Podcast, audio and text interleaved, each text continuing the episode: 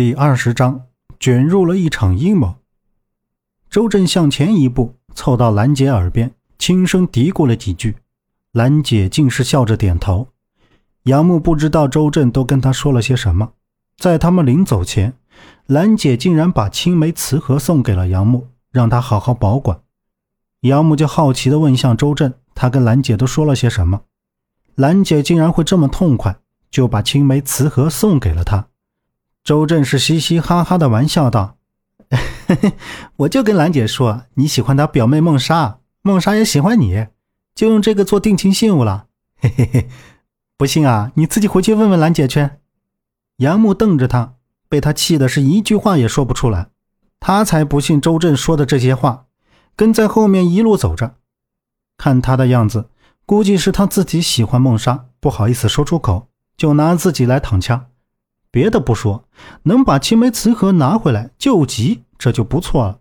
但是自己绝对不会喜欢梦莎的。两个人打了车回到庆明轩后，已经是下午三点左右。茶楼里没有顾客，大中午的，外面胡同晃悠的人也没有几个。再说了，大周一的生意不好做，人家都说周一买卖稀，周二、周三凑合过，今天也就这样了。就让张姐在楼下看着店。杨木和周震就直接上了二楼，把那幅已经扯成两半的八马祥和图铺在大圆桌上，从头到尾仔仔细细看了个遍，还找了个放大镜，也没能看出这有什么奥秘。对于古画的研究，他们都不是内行，周震也不是什么古董专家，就是跟着他爸学了点皮毛。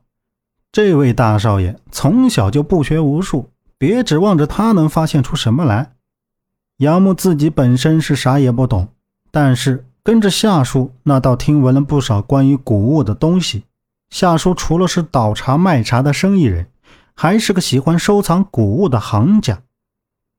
两个人折腾了一下午，你瞅着我，我看着你，似乎有那一瞬间，周震递过来的眼神像是在说。这幅八马祥和图究竟是不是真的？杨木坐到了桌子前，埋着头继续看着。虽然我不是什么鉴宝专家，但我是觉得这就是真的。兄弟，这不是你感觉就能定论的事儿，我看还是明天找个内行的人看看吧。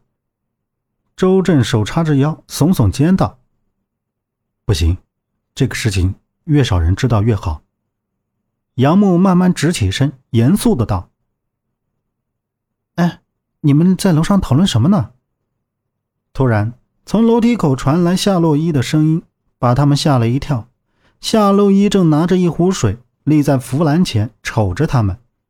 今天补习课一结束，他就回来了，准备给楼上那几盆快枯了的花浇浇水。没想到杨木和周震都在，而且这两天他们早出晚归。鬼鬼祟祟的，不知道在倒腾什么。昨天竟然不回家，还让一个陌生的姑娘留宿在茶楼。他坚信他们一定是有事在瞒着他。哎，洛伊，你今天怎么回来这么早啊？周震眉开眼笑的迎了上去。杨木站起身，赶忙卷着话。夏洛伊冲着周震咧嘴笑了笑，两三步走过来，看着杨木在干嘛。杨木，别弄了，别弄了，这个不是我买回来那幅画吗？怎么成这个样子了？夏洛伊拦住了杨木的手，看着桌上已成两半的画，赝品就赝品嘛，你们两个也不至于毁了它吧？说着说着，他还哭了起来，把这两个人给整得无语了。杨木忙解释道：“不是这样的，洛伊，你听我解释。”这话还没说完。周震倒是无所谓的对洛伊说：“明天给他买个更好的。”周震的这话一出，洛伊更是生气，一拍桌子，把那壶水往桌上一放，那浇花的水壶没放稳，整整一水壶的水全洒在了桌子上，连画带桌子、椅子弄得全是水。杨木无辜的也被溅了一身，他抖了抖衣服，赶忙拿起桌上湿哒哒的画帛。也不敢大幅度的抖水，晾在了那边的八仙桌上。周震拉起洛伊，怕他也溅到水。没事吧，洛伊？本集播讲完毕，感谢您的收听。